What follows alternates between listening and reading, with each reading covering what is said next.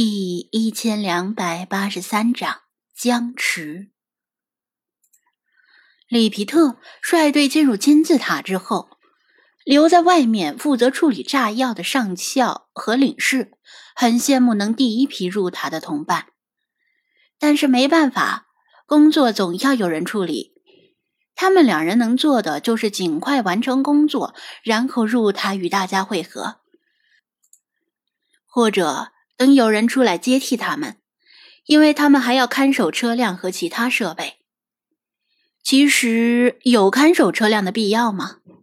这附近没有大型猛兽，之前路上遇到的野猫可能已经是体型最大的野兽了，又能对车辆的安全造成什么影响呢？最多只不过在轮胎上自己泡尿而已。至于人，先不提那些死鬼德国人。距离最近的只有科考队和贝都因人数值。贝都因人据于传说不敢进入魔鬼之海，科考队也不一定有那个胆子。就算科考队听到爆炸声想进来看个究竟，然后并不认同他们的做法，那也不至于上来就破坏车辆吧？领事指着行李箱里配置出来但尚未用完的炸药问道。搬到哪里？上校对爆破方面的事有绝对的主导权。他抬头看看天色，吐了一口满是沙子和石屑的痰，说道：“离这稍远一些的沙丘阴凉处啊，这鬼太阳升得真他妈的快。早干完，早歇着吧。”领事劝慰道。为了防止阳光直射引起炸药的剧烈升温，他们把行李箱盖上，两人一起小心地抬起来，走向附近的一座蜂窝状的沙丘。现配的土制炸药比不上军用炸药那么稳定，通过黑市搞到的材料质量也很可疑，温度过高或者遭到撞击，都可能导致炸药被引爆。他们绕到沙丘的北侧阴凉处，轻轻放下行李箱。上校半蹲在地上，开始捣鼓简易遥控起爆装置。正常情况下，至少应该把炸药埋起来再引爆。但他们图省事和赶时间，而且有沙丘阻挡，炸出来的尘土和碎石不会落到南侧的车辆上。走。上校轻车熟路的接上导线，两个人小跑着撤离现场。停下，不许动。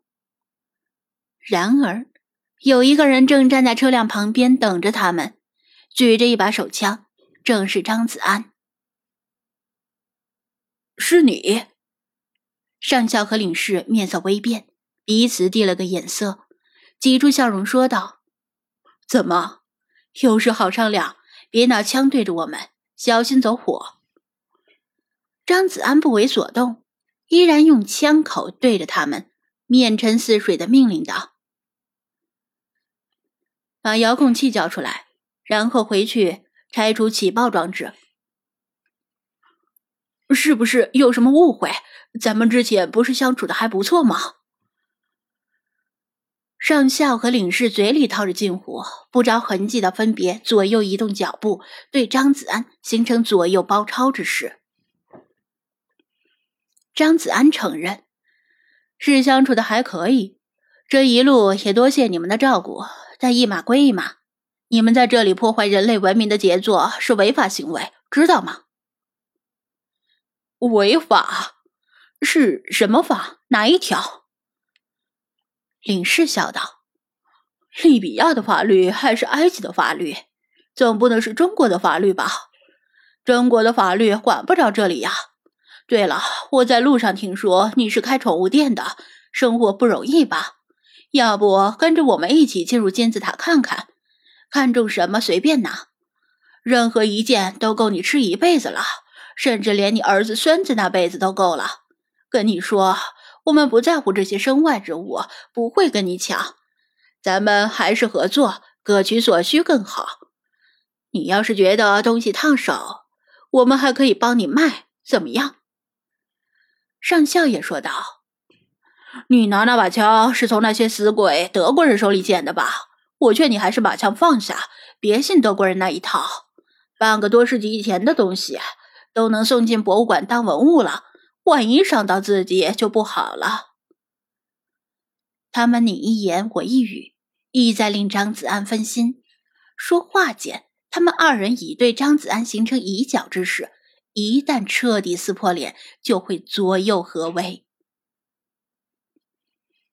你们别说这些废话，听我的，赶紧去拆除爆炸装置，然后把炸药化整为零，分散到各处。张子安催促道：“你们不知道，魔鬼之海的地下以前是铜矿，半生金矿，所以这座金字塔才是金色的。”但接近地表的矿产已经采光了，现在咱们脚下全是空洞。你们之前的爆破已经令矿洞岌岌可危，再炸的话，这里可能会整体坍塌。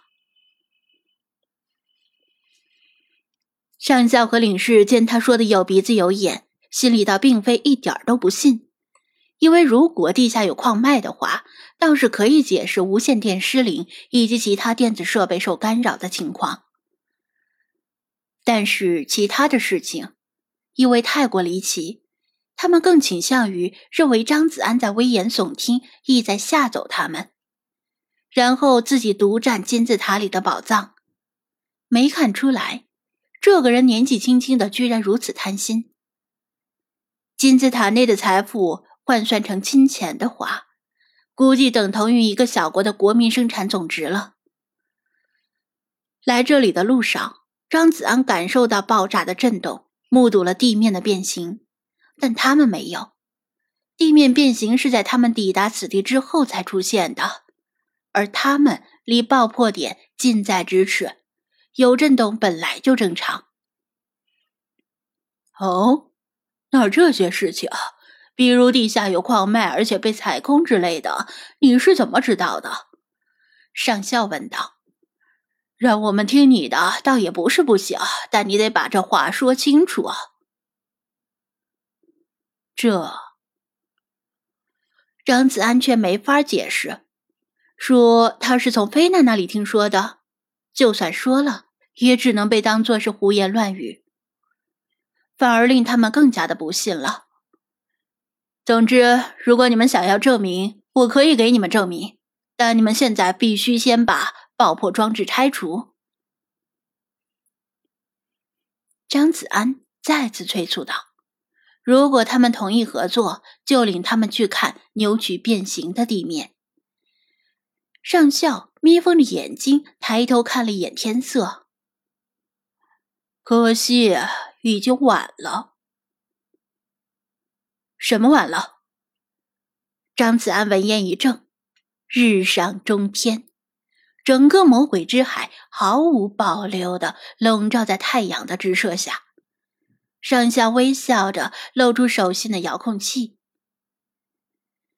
就算我现在把它给你也没用了，现在没人敢去拆除爆破装置啊，就让咱们来验证一下，你说的到底是不是真的？空气短暂的凝滞了，咚。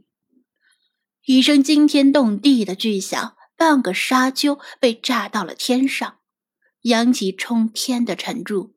三个人被震得立足不稳，早有准备的上校和领事不约而同的向张子安冲过去，意在夺枪。但是他们刚起步，就觉得脚下突然一陷。